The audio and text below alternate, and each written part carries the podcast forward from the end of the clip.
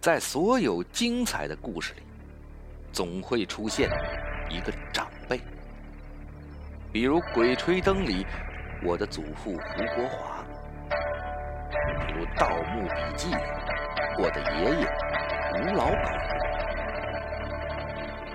所以呀，家木我就把这些跟咱们祖宗辈儿的有关系的故事整理了起来，汇聚了这部《我和我的祖宗们》，让我们一起跟随祖宗们的脚步，好好的探险一回。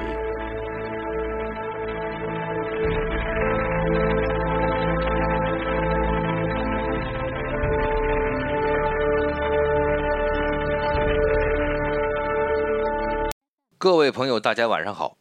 欢迎大家继续收听佳木为您演播的《我和我祖宗们的故事》。咱们讲的这些故事啊，有很多呢都是民间的传说和传奇。这有听众呢就给佳木我留言，说你讲的这些故事，就有没有那种啊鬼啊神儿啊那些？咱们前些天不是讲过这民间大仙儿的故事？那既然说到鬼了，咱们今天就讲一个。鬼庙的故事。话说从前，在河北与山东交界的地方呢，有一个村庄，因为是两省交界，所以过往的人特别多。在村头呢，就有一间破庙。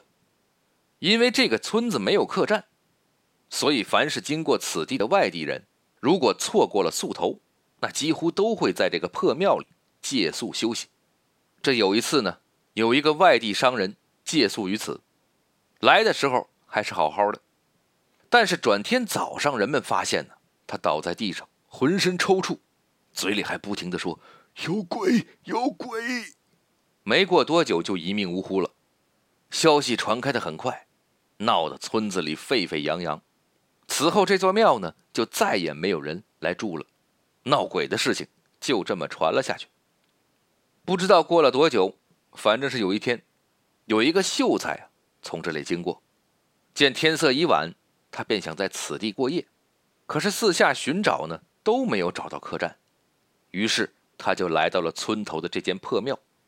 刚要迈进庙门，就被一位路过的老大爷给叫住了。老大爷摆摆手，对秀才说：“年轻人，这里可不能住啊！”秀才一脸疑惑呀：“哎，这不奇怪吗？此庙一无损坏，二无人家。”为何不可住呢？老大爷就说了：“说前两年呢出了命案，然后啊，此庙终日有鬼魂缠绕，进去的人呢必死啊。”秀才摇了摇头，对老大爷说：“哎呀，谢谢您相劝啊，我乃读书之人，从来不信鬼神之说。我尽管住于此地，也好一探究竟。你看，这读书人都深信孔子说的那句。”子不语怪力乱神，哎，对吧？这句话咱们之前也提过。那看看这位秀才有什么遭遇吧。秀才不顾老大爷的劝告呢，就毅然决然地住进了破庙里。这天呐，就渐渐地黑了下来。他点上一支蜡烛，拿起书，哎，窗外不时吹进风来，烛光摇曳。秀才虽然不信鬼神，但是不免还是有些害怕，心里边打鼓啊。就在这个时候。这供台上突然传来了叽里咕噜的声音，而且供台呢还在不停的摇动，声音越来越大，像是要从此处变出什么东西来。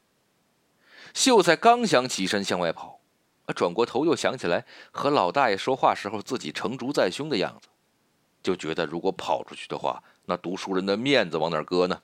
肯定会荡然无存呐。于是他鼓起勇气向供台处呢。就去一探究竟，借助微弱的烛光，他赫然发现，在供台上发出声响的，原来是群老鼠。但秀才不解呀，这老鼠怎么会有这种叽里咕噜这么大的声音呢？原来呀，这老鼠个个体型庞大，而在老鼠的尾部呢，都有一个将近拳头般大小的疙瘩，这一动起来呀，便会发出这种恐怖的声音。转过天来呢，这村里边的村民呢，也都听说，咦，又在村头的破庙里住了个秀才，恐怕凶多吉少啊！一大早就聚集过来，估计是啊，想看看热闹，要么是帮这个秀才收收尸。结果发现秀才依然在读书，然后很多人就询问他：“啊，你在这个庙里没有闹鬼吗？没有发生什么事情吗？”秀才就让村民们拿来铁铲，见老鼠洞就挖。果然挖出不少体型庞大，而且尾部都有疙瘩的老鼠。它们一跑起来呀，就会发出这种叽里咕噜的声音。原来这老鼠偷油吃的时候啊，把蜡无意中粘在了尾巴上。一跑呢，又滚上了泥土，年经越久，就变成了这样，这变成了破庙闹鬼的源头。故事讲到这儿呢，就算讲完了。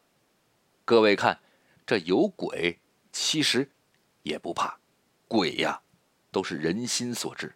好了，今天的故事就到这里，咱们明天接着讲。